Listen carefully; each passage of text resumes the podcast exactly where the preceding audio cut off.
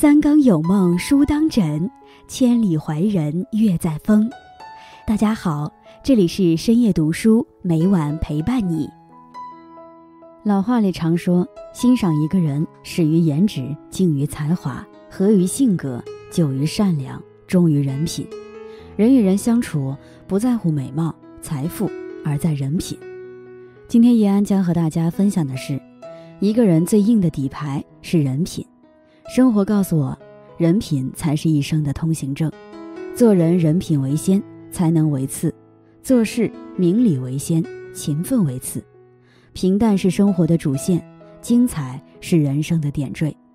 人品是做人的底线，做人的根本。人品是美德，是最高的学历。产品等于人品，质量就是生命。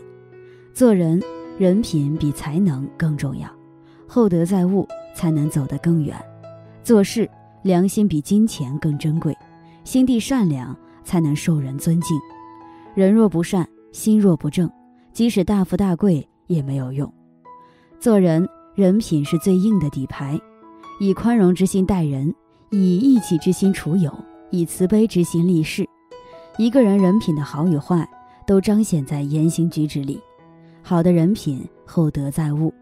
一个人的成功。不是以财富来衡量，而是为人厚道、踏实本分，好人品、善良敦厚，懂得尊重，懂得感恩。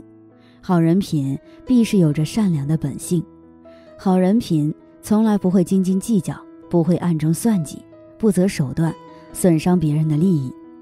做人要有品，堂堂正正、清清白白；做事要有格，光明磊落、干干净净。风雨人生。德为立身本，才为处世道。给生命一份澄澈，让心空一片光明，让生活快乐，让人生精彩。一个人拥有好的人品，虽然暂时可能吃亏，但是终究会得到奖赏。他的每一次善行，都在为他积累一点一滴的好运。喜欢一个人，始于共鸣，忠于人品。由此可见，一个人的人品对一个人是多么的重要。作家艾小羊在参加活动时，认识了一个乐队的女生，身材高挑。活动结束时，在合影环节，女生特意弯了弯腰，并告诉摄影师说：“拍上半身。”照片出来后，艾小羊发现照片里的女生一点都不出挑，既没有挡住身后人的镜头，也照顾到了同排人的身高。这个小小的细节让艾小羊心里一阵感动，记住了这个女生。后来，艾小羊做新书活动，为了暖场，主办方邀请了女生所在的乐队捧场。结果乐队并没有唱歌，只是简单讲了几句话，跟读者互动。事后，艾小羊才得知，原来是女生特意叮嘱乐队主唱不要唱歌了，因为唱歌会抢了小羊的风头。我特别喜欢这样一句话：如果我们只会站在自己的角度看问题，那么我们永远不知道别人在想什么。有一种好人品，叫替别人考虑，懂得把别人放在心上。他们心里装着温柔和善意，让人时刻感受到被照顾。学会站在别人的立场，真诚地替别人着想，才是最高级的情商。好人品让你的生命自带光芒。家财万贯不如人品厚道，权力再大不如心地善良。心若不正，终究到处树敌。人前再风光，若人品不好，人人都会敬而远之，避之不及。良心是做人的底线，人品是做人的底牌。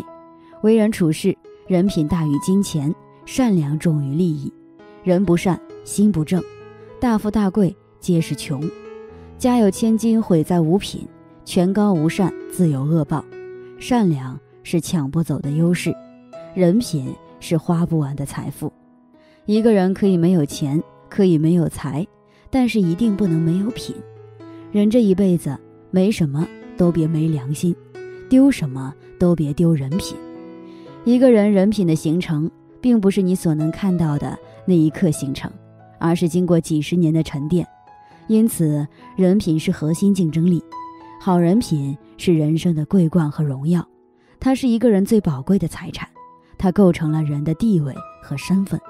它是一个人信誉方面的全部财产，好人品比财富能力更具威力，它使所有的荣誉都无偏见的得到保障。一个人的能力只能代表一个人的实力，有能力还得有好人品。能力可以帮你完成工作，人品可以为你获得人心。网友周老师班里有个男生非常调皮，学习成绩也不好。有一次考试中，男生作弊被监考老师抓到，告知了周老师。这种情况下，相信很多老师会当着全班同学的面，对作弊的同学提出批评，起到警示作用。但周老师并没有这么做，当做什么都没有发生，照常上课。课堂上，他还会邀请那个作弊的男生一起参加课堂互动。下课后，周老师单独把男生叫到了办公室。当男生回到教室时，眼神里没有恐惧，也没有受伤，反而多了几分认真。周老师是怎么做的呢？周老师说：“作弊不是小事，犯了错绝对不能姑息。他虽然是孩子，也有自尊心。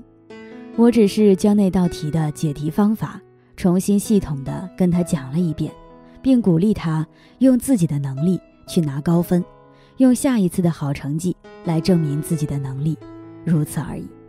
为了不伤害男生的自尊，周老师选择了这种不动声色的方式提醒他。学校很多老师都夸赞说，周老师情商很高，但他却说，别人都说我情商高，有独特的教学技巧，其实不是。再多的技巧也比不上你真正尊重每一个人来的有成效。你要做尊重他们的朋友，不盛气凌人，不趾高气扬，用心去对人。黄渤在采访时说过：“高情商就是不让人感到尴尬，不揭别人的伤疤，不让别人难堪，不消费别人的痛苦，尽自己所能维护他人尊严，给别人体面。一个人品基础良好，一生。”会很稳固，品行是一个人的内在，名誉是一个人的外貌，品格可能在重大的时刻中表现出来，但它却是在无关重要的时刻形成的。品格是最难下的定义，但它却是人生中最具影响而重要的东西。优良的品德是内心真正的财富，而衬显这品行的是良好的教养。习惯决定人品。行为决定命运，你积累的人品和善良，总在不经意间给你带来惊喜和好运。前两天看综艺节目《你好生活》，着实被撒贝宁感动了一把。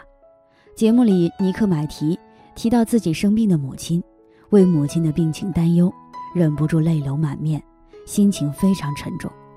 整期节目录制期间，撒贝宁总是捉弄尼克买提，跟他打闹，整蛊他。像个不安分的孩子，或许很多人会觉得，撒贝宁这个时候整蛊尼克买提很不合适。但倪萍对撒贝宁的一句评价道破真相：你想让小尼心里放松一点，就老跟他闹。你骨子里的那种善良是你最大的优点。